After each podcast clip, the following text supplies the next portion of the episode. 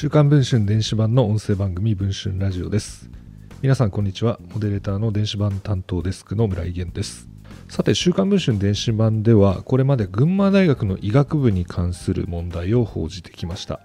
かなりの反響がある記事でしたけれども群馬大学医学部のアカデミーハラスメントの問題でした。今回はその続報です。赤原の当事者である群馬大学の服部教授が自身の釈明する発言を行ったということが分かりました。一体服部教授は何を喋ったのでしょうか。この問題についてずっと取材を続けている編集部の黒川記者に話を聞いていきたいと思います。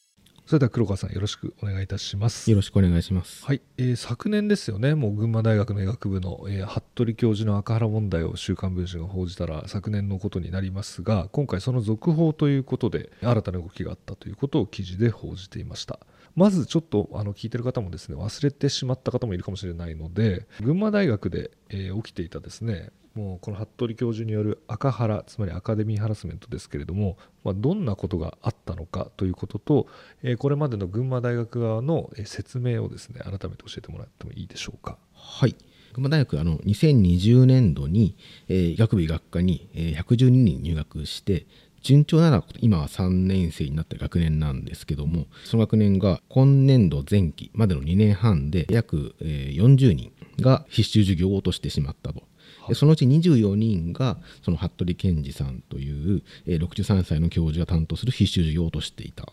ということです。で群馬大学の場合は必修科目を1つでも落とすと進級できないということででさらに翌年はあの次の学年の授業を先に取ることもできないので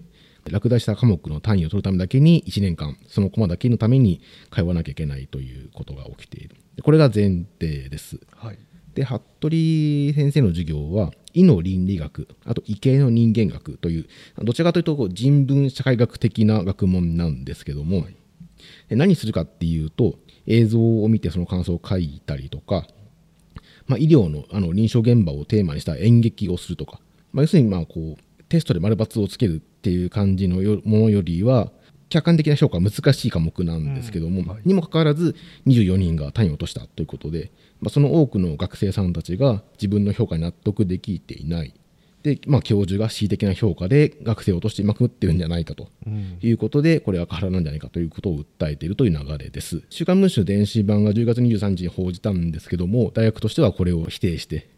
ちゃんと評価しているってことを主張していたようです。そうなんですね週刊文春電子版の報道があった後にですね群馬大学は生徒に向けてアンケートをですね実施しているということなんですがその結果そして学校側の対応というのはどのようなものだったんでしょうか？はい、あのアンケートあの学生らで作る学友会というものがあの各学年の授業を5段階評価で集計したっていうそういうアンケートを入手したんですけども、はいえー、他多くの授業っていうのはおおむねまあ普通とか満足とかが大半占めてるんですけども、うん、この服部先生の授業はことごとく不満とか大変不満っていうあのそうだったんです、ね、ところがまあ半数ないしそれ以上を占めている結果になっており、うん、この3年生が池の2学 3A という科目になるんですけどもこれがもう大変不満というあの、まあ、最低評価だけで45%を占めているという状況でした。これに対して学校側はどういう対応したんでしょうか、はい、学校側はあの教授会で服部教授が来年度以降のに医系の人間学の担当から外れるということを決めました。あそうなんですね、まあ、これアンケートを受けてっていうわけではないようなんですけども、うん、ただ大学側は2月10日に、えー、3年生に対して説明会を開いてこの服部先生が担当から外れますっていう旨と、えー、今年の前期医系の人間学 3A という前期に行った科目については再履修まあ、一般的な感覚でいうところのあの補修ですね、うん、補修をしてその単位取得のチャンスを与えますというその説明会を開きました、うんうん、この党の服部先生の方ですけれども今回「週刊文春」まあ音声が出ていますがその自身のしたことについて、まあ、定例懇談会というところで釈明をしたということですが服部氏はこの時どんな話をしていたんでしょうか？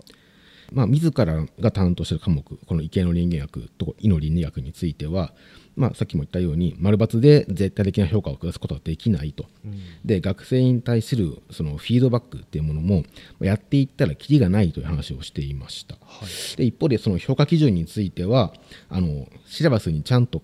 具体的なことを書いているのに、うん。学生がそれを読んでくれていないと嘆いたりうんもうなんかこっちはしっかりやってるのにというふうにとにかく自分の、えー正当性を主張していたというところですね。ねで1年生の授業では、まあ、一応試験があの医の倫理学という授業は一応試験があるんですけどもその試験の答案に採点ができるのかっていう書き込みがあったの落書きがあったっていうふうに言っていてうんざりしていたんですけども、うん。まあ、その学生さんは、まあ、これはもう想像になりますけども自分の意見を聞き入れてもらえないからなんとかして服部先生に意見ぶつけたっていうふうに叫びを書いたかもしれないうんですけどもそれに対して落書きというふうに切って捨てていた。まあ、アンケート結果とか表に見える部分だけでもうん。これだけ多くの声が上がっていてその説明会があった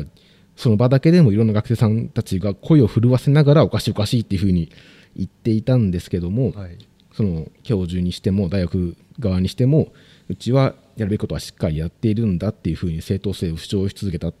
ていうふうに。うん。こんだけおかしいって言われてるけど